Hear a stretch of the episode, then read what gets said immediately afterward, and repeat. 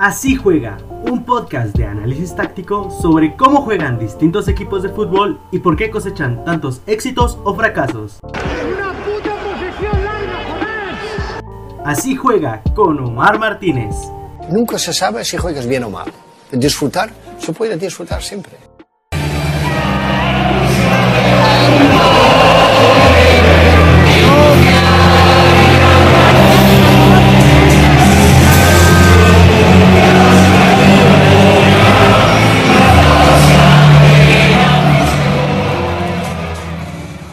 Hola, ¿cómo están mis queridos seguidores, oyentes o audiencia? Mi nombre es Omar Martínez y como les prometí la semana pasada, en esta ocasión hablaremos del otro finalista de la Europa League.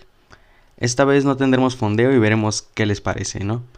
Y bueno, sin más rodeos, vamos a hablar del Villarreal de Unai Emery. Empecemos por lo primero. Hablemos de la carrera de Unai Emery. Él nació el 3 de noviembre de 1971 en España como jugador tuvo una carrera muy discreta, es canterano de la Real Sociedad de San Sebastián. Inició jugando justamente en la Real, después pasó al Real Toledo, al Racing Ferrol, al Leganés y finalmente se retiró en el Deportivo Lorca con tan solo 33 años. Inicia su carrera como entrenador siendo interino de este mismo club, del Deportivo Lorca. Solamente, juega tres solamente dirige tres partidos para después ir a la Almería, Valencia, que es en el equipo donde empieza a destacar, es de Valencia de Ever Banega, donde hizo su famoso una jugada como Sage, you know de qué hablo. Después se va al Spartak de Moscú, regresa al Sevilla, una historia que todos conocemos. Después va al PSG, que de hecho es en el equipo con el que más títulos consigue, son 5. Después va al Arsenal de Inglaterra y finalmente llegó en el mercado de verano pasado al Villarreal. De hecho, el club donde mejor promedio tiene, como ya había mencionado, y como se imaginarán, es el PSG. En segundo lugar está el Arsenal y en tercero ya se encuentra el Villarreal a pesar de que solo lleva una temporada. Temporada en la cual lleva dirigidos 56 partidos con un saldo de 31 victorias, 15 empates y 10 derrotas. Promedia 1.93 puntos por partido. Ha marcado 101 goles y ha recibido 52. Entonces podemos ver que es un equipo muy muy ofensivo. Vamos a hablar ahora de lo que es Emery para la Europa League. Es el máximo ganador de la segunda gloria europea en la era moderna. Lo consiguió todos sus títulos, que de hecho son tres, con el Sevilla años 2014, 2015 y 2016. Así que de hecho fueron al hilo y recordar que de ahí es donde lo contrata el PSG.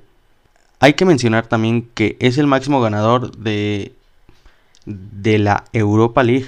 Es el máximo ganador de la Europa League. Pero de la segunda gloria europea hasta el momento va empatado con otro entrenador histórico que de hecho también fue dos veces campeón de Europa, o sea, campeón de Champions, en el siglo pasado, como él es Luca Trapattoni.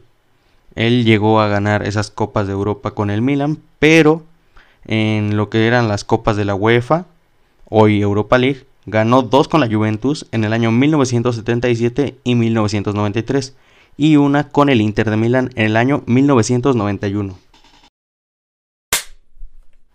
Ahora vamos a enfocarnos un poquito en lo que es el Villarreal a nivel histórico y dejando de lado un poco a su entrenador Unai Emery. Es la primera vez que pisan una final, pero no es la primera vez que juegan una semifinal. De hecho, ya lo habían hecho seis ocasiones en su historia, en distintas, eh, distintos certámenes que iré mencionando. Año 2004, Copa de la UEFA, en ese entonces todavía se llamaba Copa de la UEFA, y la pierde ante el Valencia.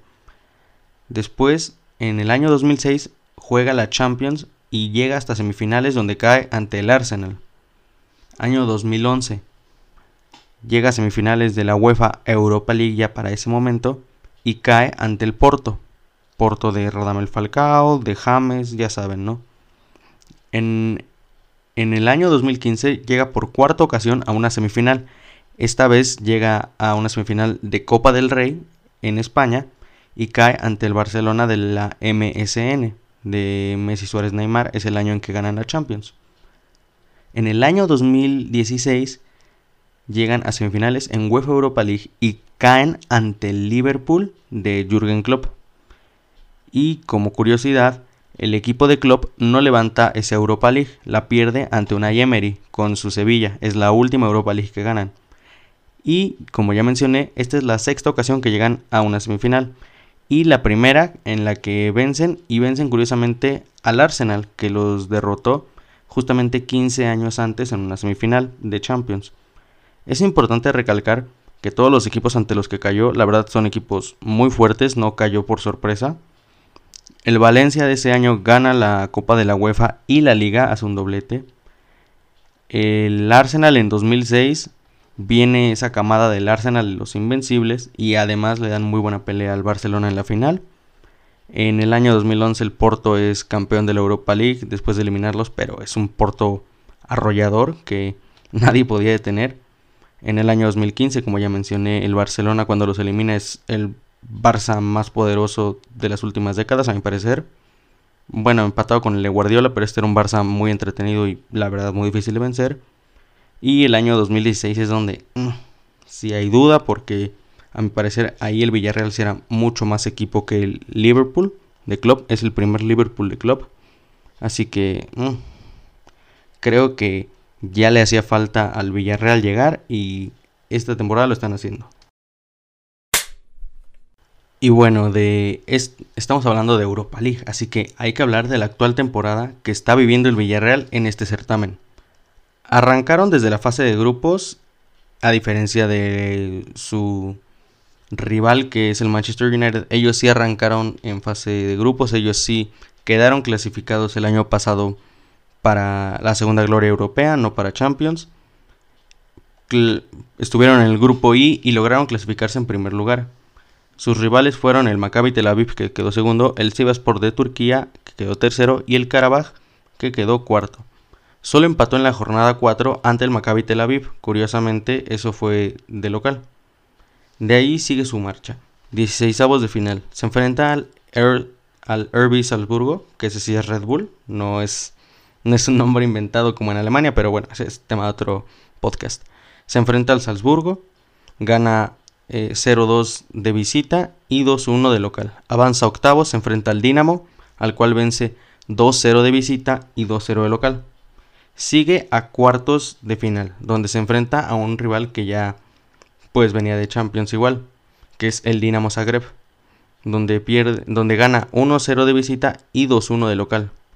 Finalmente en semifinales se encuentra en el camino con el Arsenal, al cual derrota 2-1 en el Estadio de la Cerámica y empata a ceros en el Estadio del Arsenal. Y ahora sí se viene la carnita de este podcast. Vamos a hablar de cómo juega tal cual el Villarreal. El Villarreal de Unai Emery. Primero hay que destacar que Unai Emery es un entrenador muy camaleónico. No es como que lo reconozcamos como en el caso de Mourinho con un 4-2-3-1. Eh, en el caso de Guardiola con un 4-3-3. En este caso no, es un entrenador que se adapta a la plantilla que tiene y a sacarle lo mejor a cada uno de sus jugadores. El sistema que más ha usado y a mi parecer el que más le funciona es un 4-4-2 muy marcado, con un pivote un poco más retrasado y un mediocampista que sirva como anclaje, que pueda dar muy buen, que sea de muy buen pase y pueda dar muchas jugadas ofensivas. Voy a repasar el 11 habitual y el que yo creo que es el titular. En portería Sergio Asenjo, lateral derecho para Juan Foyt, futbolista cedido por el Tottenham. Centrales para Raúl Albiol y Pau Torres, lateral izquierdo para Pedraza, en, como mediocampista más defensivo Capue, el mediocampista recién llegado del Watford, y otro mediocampista recién llegado el, el verano pasado es Dani Parejo, que se encuentra como ese mediocampista anclaje. Por banda izquierda Samu Chukwese, por banda, por banda derecha Samu Chukwese, por banda izquierda Manu Trigueros, de media punta Gerard Moreno y en punta, por lo visto en las últimas jornadas y en los últimos partidos, Carlos Vaca. Yo creo que así va a alinear en la final. Pero una Emery tiene otra variante, que es un 4-3-3. Voy a mencionar a otros futbolistas en, en, las posiciones donde creo que hay más competencia y donde se puede jugar. Primero en portería, Jerónimo Rulli que ha dado unos partidos espectaculares. Yo creo que tiene un nivel muy parecido al Asenjo y puede pelearle el puesto. Lateral derecho para Gaspar, solamente porque Yo meto esto por la experiencia que tiene Gaspar. Juan Foyt es muy joven, es un argentino muy muy joven, aún no llega a los 22 años. Y Gaspar le puede aportar esa experiencia y conocer a la plantilla. En la central, Raúl Albiol me parece que es el, el inamovible. Pero como central izquierdo ha estado jugando también mucho Funes Mori, el mellizo, el hermano del futbolista de Monterrey. Así que no descartaría dependiendo de la situación del partido. Por el lado izquierdo, una de las grandes decepciones del año, Estupiñán, que llegaba a lo que parecía ser el lateral izquierdo titular y pues no se lo ha ganado. En el pivote, y borra porque me parece que se lleva la ventaja a Capué. Pero Iborra también es un hombre muy del conocimiento de Emery, ha ganado 3 Europa Leagues con él, así que no me no se me haría raro verlo. Caso curioso es que Iborra gana esas Europa Leagues como extremo por derecha o por izquierda y ahora lo haría en el pivote, una posición completamente distinta, ¿no? Como medio de anclaje Dani Parejo, ese no cambia y metería y bueno, no metería yo, metería una Emery si juega con este esquema a Frances Coquelin, un mediocampista francés, igual recién llegado del Valencia, que sirve mucho como mediocampista ofensivo para el buen Unai Emery, pero no creo que, lo meta. Otra alternativa es Manu Trigueros o Moy Gómez, que pueden cumplir muy bien esa función. En banda izquierda, Gerard Moreno cayendo mucho hacia el centro a rematar. Banda en banda derecha, en banda izquierda Manu Trigueros, en caso de que sí juegue Coquelán o en su defecto Muy Gómez. Y en la punta Paco Alcácer, solo porque me parece que es el delantero con más calidad, pero está pasando por un mal momento. Pero yo no descartaría que llegue a jugar el delantero español. Emery en ambos sistemas le da mucha importancia a las bandas, que jueguen bien, que Pedraza, sobre todo Pedraza, suba mucho. Foyt también acostumbra incorporarse, pero cuando lo llega a hacer es más como un futbolista que juega en la zona interior del campo y no por la banda. Pedraza es un hombre completamente de banda. De hecho, es un extremo adaptado a lateral. Y en caso de que juegue con un 4-3-3, él le da mucha, mucha importancia también a ese mediocentro ofensivo para que genere, pero no como lo que nosotros conocemos habitualmente como un mediocentro ofensivo, no como en el caso de su contrario Bruno Fernández. Aquí quiere un futbolista un poco más físico, que puede ir hacia enfrente, que puede empujar, empujar. Y Coquelin empata con esa idea de juego, pero también dependiendo el tipo de físico porque hay diferentes tipos de físico en el fútbol. El tipo de físico que quiera. Si quiere un futbolista fuerte, puede que entre Coquelán. Si quiere un futbolista rápido, que también abarca lo físico, lo más seguro es que juegue ahí Moy Gómez. Y eso en general es tácticamente el Villarreal. Bueno, ahora hablemos de futbolistas importantes. Aquí igual que en el Manchester United no quise, no quise romper esa dinámica, así que metí a cuatro nombres y me parece que es la columna vertebral de este equipo. Empecemos por uno de los centrales, Pau Torres. Central español, de muy buen toque, muy buena calidad, muy buena habilidad para jugar con el balón. Ha disputado 42 partidos, ha marcado 3 goles y ha dado 2 asistencias. Promedia 55.1 pases acertados por partido, lo cual equivale a un 88%. De los defensas, de hecho, es el que más pases acierta en campo contrario. Bueno, uno de los que más acierta en campo contrario, que es el 78%. Ahora saltemos a su compañero de saga, Raúl Albiol. Ha disputado 45 partidos y ha marcado dos goles. Uno, pues, pues a final de cuentas es ese golazo, a mi parecer, por la forma en que lo agarra de volea en semifinales de ida ante el Arsenal. Igual tiene un porcentaje alto en campo contrario, eh, de pases en campo contrario, y por eso, por eso hice el cambio de Pau Torres, porque de hecho el que mejor promedio de pases en campo contrario tiene es él con un 80%. Es un futbolista muy difícil de regatear, solo promedia 0.1 regates por partido, lo cual significa que cada 10 partidos le hacen un regate. También promedia 0.6 intercepciones por partido y 1.9 duelos aéreos ganados. Este, este aspecto me parece que es muy importante para hacer la comparación entre ambos centrales. Albiol es el central más físico, más fuerte y más alto sobre todo. Además de que es el que le aporta veteranía a la saga, es un futbolista que ya sabe lo que es ganar Eurocopa, Copa del Mundo obviamente, sabe lo que es jugar con un grande como lo es el Real Madrid, así que te puede aportar eso. En el medio campo aparece Dani Parejo, que Dani Parejo lo que más me ha sorprendido de esta temporada es la cantidad de juegos que ha disputado, 51 partidos. Esto para un futbolista de 32 años es una gran cantidad de minutos, promedia 90% de pases acertados, obviamente 85 en campo contrario. Él ya no haga esta comparación con los centrales porque él es mediocampista. Tiene 1.2 key passes por partido. Los key passes son aquellos pases que son claves, que no son una asistencia, hay que aclarar porque no son el pase que llega al delantero y mete el gol, sino es el pase previo que llega al mediocampista que le da la asistencia del delantero. Y el promedia 1.2 por partido. Al igual que 1.2 intercepciones y 58% de los duelos ganados, ya sea aéreos o terrestres. Finalmente hablaremos del que para mí es la estrella y el bastión de este proyecto, Gerard Moreno. Ha disputado 44 partidos, lleva 29 goles y 10 asistencias, es un delantero asistidor. Marca en promedio cada 113 minutos, da un total de 1.3 key pases por partido. 1.5 disparos a puerta tiene por encuentro, al igual que 2.2 regates. Son números estadísticos, no es que haga dos regates y el otro medio le salga. Y finalmente también hay que mencionar que promedia 1.8%, un 1.8 faltas por encuentro. Faltas recibidas, obviamente, no, no faltas que realice. Así que yo diría que este es el hombre que de verdad necesita ponerle atención en Manchester United si no quiere perder y tener una temporada, pues no catastrófica, pero sin título. Bueno, bueno, bueno, llegó la hora de ponernos temerarios, ponernos claros y decir para qué está este Villarreal de Emery. Y en primera hay que mencionar, ¿tiene posibilidades de ganar ante el Manchester United? Yo diría que sí, posibilidades sí tiene y de hecho posiblemente más de las que aparente, pero no le daré el papel de favorito. Yo digo que este equipo puede lograr vencer al, al United si logra explotar las debilidades del equipo inglés, que de hecho ahorita repasaremos. ¿Y para qué está en general este equipo?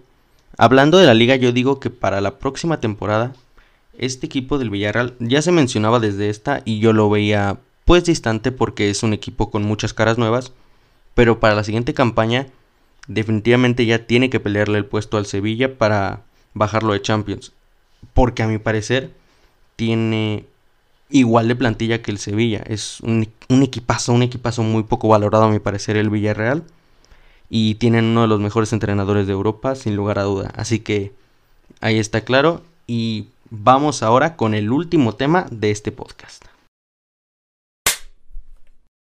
Entramos ya en un análisis directo de lo que será el encuentro, un poco previsivo. Yo no puedo analizar como tal el encuentro porque no se ha realizado, pero sí un poquito de la previa, de qué se va a tratar, qué vamos a ver, o qué podemos ver más bien. Y empecemos por el Manchester United vamos a hablar de sus ventajas y desventajas de cada uno de los dos equipos. El equipo rojo inglés tiene como ventaja que Bruno es uno de los mejores asistidores que hoy tenemos en Europa, juega muy fácil, parece que juega de memoria. Parecía que conocía al equipo de toda la vida desde el primer partido en que llegó, así que tienen ahí un muy buen asistidor y sobre todo un jugón en toda la extensión de la palabra. Tienen a un Paul Pogba enchufado, duró prácticamente siete meses fuera de sí y desde mediados del mes de abril hasta la fecha ha venido a un nivel muy muy importante. De hecho, me atrevería a decir que en muchos de los últimos partidos del United ha sido el mejor futbolista. También cuenta con muy buenos extremos explosivos, sobre todo por el lado de Marcus Rashford, que resalta un poquito al extremo por izquierda porque tiene un poco más experiencia que Greenwood, pero los dos me parecen muy explosivos. Los dos fueron formados en la cantera del United como delanteros, así que también tienen mucho gol.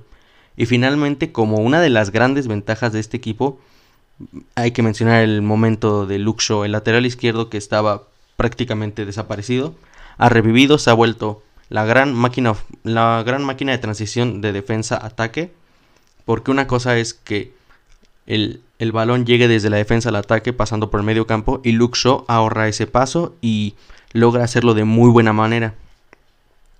Pero en cuanto a las desventajas, quiero recalcar primero mucho, mucho la primera que voy a mencionar. La defensa sufre mucho al espacio. Es una defensa que no sabe defender en campo contrario. Suena este, trillado y además sonó a pleonasmo, pero es una línea defensiva que sufre mucho cuando el equipo, se, el equipo contrario se encierra y sale al pelotazo. Hay que recordar, el partido que los da por eliminados de la Champions y que los manda a la Europa League es un Istanbul Basaksehir en Estambul justamente y el equipo del United estaba dominando, buscaba atacar, buscaba con insistencia el gol que les diera la victoria, porque estaban empatados. Y para esto, la línea defensiva del Istanbul vas a exigir suelta un pelotazo, no manda un pase largo, suelta un pelotazo de despeje que va hacia el medio campo. Y Dembaba, uno de los delanteros pues, más veteranos de, de lo que fue la Champions, le ganan la carrera a Harry Maguire y en ese momento jugaba, no, a Lindelof y en ese momento estaba jugando Tuan Sebe, que era el, es como el cuarto central, es canterano de hecho. Y eh, a mí se me hizo impresionante ver que Dembaba, un futbolista tan mayor y que además en sus diferentes etapas de juego, porque jugó mucho en Inglaterra, nunca fue un delantero conocido por ser veloz. No es como Aubameyang, no es como Lacazette, no es como Rashford cuando jugaba, no es eh, muchos otros delanteros que se les ocurra. Gabriel Jesús, obviamente, uno de los delanteros más rápidos. No, estamos hablando de Dembaba, un delantero que era conocido por tener buen remate, pero no por ser rápido. Por eso ahondo mucho en esto, porque creo que es de verdad donde el Villarreal le puede hacer daño. Después hablemos de un centro delantero lento, ya lo había mencionado en el, en el podcast del United. Es un gran delantero que sabe ver muy bien los espacios, pero que si lo alejan un poquito no creo que pueda aprovechar esas grandes oportunidades. Y sobre todo, bueno, y finalmente una debilidad pequeña, pero que si el Villarreal encuentra la manera, por eso mencioné también ese 4-3-3 que usa ocasionalmente, si encuentra la manera de explotarlo, va a meter en problemas a la línea defensiva, que es que este United a veces, esto también quiero aclararlo, no siempre, a veces deja muchos espacios entre Paul Pogba y su medio centro defensivo, pivote, contención, como lo conozcan. Que normalmente es o McTominay o Fred. Así que estos futbolistas tienen que estar muy, muy alejados de Pogba. Y ese espacio puede ser muy aprovechable para una, una línea ofensiva que logre percibir estas fallas. Ahora vamos con el equipo español, con el submarino amarillo. Empecemos hablando de sus ventajas. Primero tenemos que hablar de que tiene buena salida de balón. Lo mencionamos tanto con Raúl Albiol, que no es el futbolista reconocido por eso, y con el futbolista que todos conocemos. Esta dupla de centrales, quiero destacarla demasiado porque es lo más cercano que yo he visto a centrales complementarios perfectos desde Piqué y Puyol. Un central muy físico, de mucha garra y con más experiencia, y un central de muy buen juego, que sepa salir bien, que parezca mediocampista pero muy joven. Entonces este balance, este paralelismo, vaya, me parece muy bueno porque así es exactamente la defensa del Villarreal. Entonces creo que es una defensa que puede jugar y es una defensa que puede romper la, la primera línea de retención del Manchester United, que es la delantera. Hablemos también del mejor delantero móvil de Europa. Porque hay muchos delanteros en Europa, pero el que en mejor estado de forma está de los delanteros que tienen esa capacidad de ser móviles, de pedir el balón, recibir, luego moverse, dar la media vuelta, dar el pase, buscar, si no puedo marcar el gol, dar la asistencia, es Gerard Moreno. Definitivamente los números lo dicen. En la liga simplemente está por detrás de Messi y Benzema a niveles generales, ¿eh? no hablo de goles, solamente que está de tercero, como lo menciono, pero también a niveles generales me parece que está ahí peleándole, peleándole, pero durísimo el poder, si no estuvieran ni Messi ni Benzema, Gerard Moreno definitivamente sería el balón de oro de la liga. Y como último gran atributo, gran ventaja del Villarreal, creo que parejo como ese mediocentro dominante, y no dominante en el físico, sino en el pase, es de esos futbolistas que recibe el balón y ya el central tiene que estar pensando, bueno, no el central forzosamente, sino aquel futbolista que lo está defendiendo tiene que estar pensando qué podrá hacer, hacia dónde se podrá mover, estoy marcando bien, y ahí se le puede ir un poco el hilo. Y ahora, si bien ya mencionamos que parece como que este equipo tiene para destruir al, al United, hablemos de sus desventajas, que son muy, muy, pues, ¿cómo, cómo mencionarlo? Son muy como de percepción, son, eh, no son desventajas como tal, pero yo las veo así, porque hay cosas que hay que mencionar. A diferencia del United, no tiene una defensa que sufra el espacio, pero sí una defensa muy adelantada. Y esta es una desventaja no propiamente del Villarreal, sino ante el Manchester United, por los futbolistas que tienen bandas, como lo son Rashford, como lo es eh, Greenwood, y sobre todo por el pasador que tienen, que es Bruno Fernández, es, genera una desventaja pues considerable, dependiendo qué tan finos salgan Pau Torres y Raúl Albiol. Otra desventaja que yo mencionaría es la edad del equipo. El equipo promedia un porcentaje de 28 años, toda la plantilla. El 11 pues es más o menos por ahí, es de hecho un poquito mayor como 28.3 años, 28 años a final de cuentas. Y hay que recordar que si bien te aporta experiencia, este es un punto que ahorita voy a tratar. Pero si bien te aporta cierta experiencia, no, no es, es una experiencia de años y no de, no de momentos. Entonces este equipo te puede fallar. Recordemos que el Barcelona fue muy criticado el año pasado por sacar su 11 más veterano en un partido de Champions. Y es un partido de Champions muy puntual que todos recordamos. Ese 8-2 contra el Bayern de Múnich.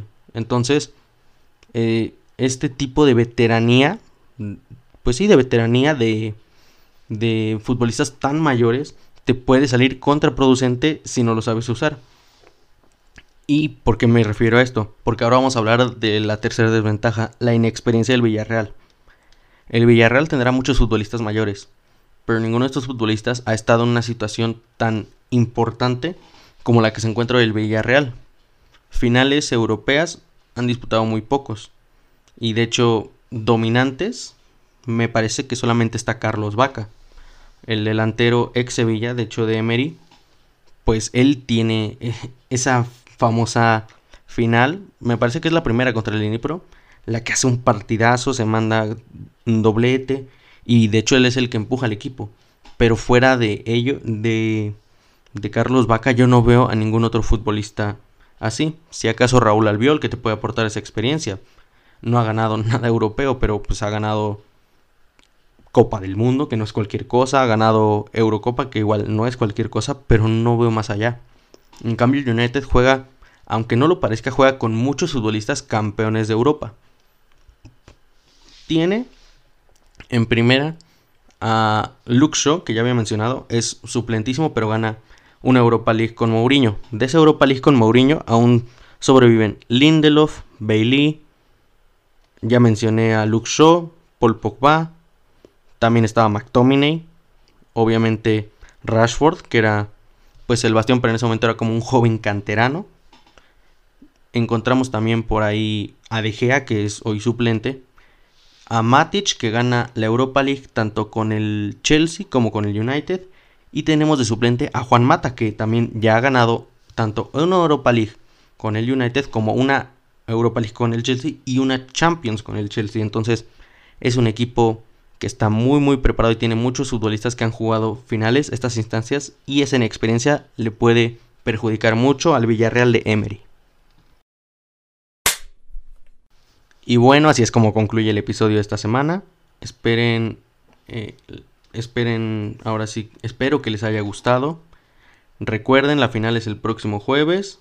nuestras redes sociales en, en, Facebook, en Twitter y en otra cualquier plataforma de streaming. Pueden encontrarnos como Así Juega, ya saben, escúchenos. La próxima semana va a haber dos episodios. Primero, el día lunes vamos a subir por porque ya e, este fin se acaban todas las ligas y vamos a hacer un análisis rápido de cada uno de los campeones. Y en el jueves, que es el, día habitual, vamos a subir uno sobre el análisis de la final de la Champions, el choque de estilos, Tuchel contra Guardiola, todo esto que aporte. De antemano les pido una disculpa porque pues ustedes saben que yo subo podcast los los jueves, pero surgieron unos imprevistos, de todas maneras los subo esta semana para que pues quede, quede algo distanciado y puedan analizar y ver de mejor manera esta final de Europa League. Por lo pronto, esto sería todo por esta semana. Me despido y nos escuchamos en la próxima.